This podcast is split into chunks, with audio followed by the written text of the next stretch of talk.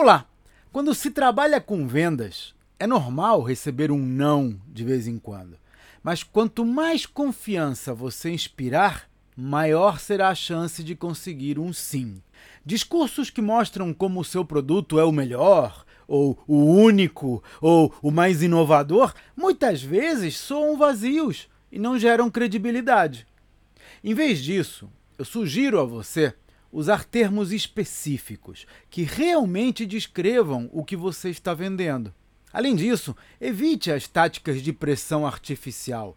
Em vez de falar sobre ofertas únicas ou promoções imperdíveis, concentre-se em saber quando aquele cliente vai precisar da solução e planeje as suas ações para se adequar a esse prazo. Pense nele, não só em você. Esse é um dos temas que eu vou abordar no desafio Empresa Vendável.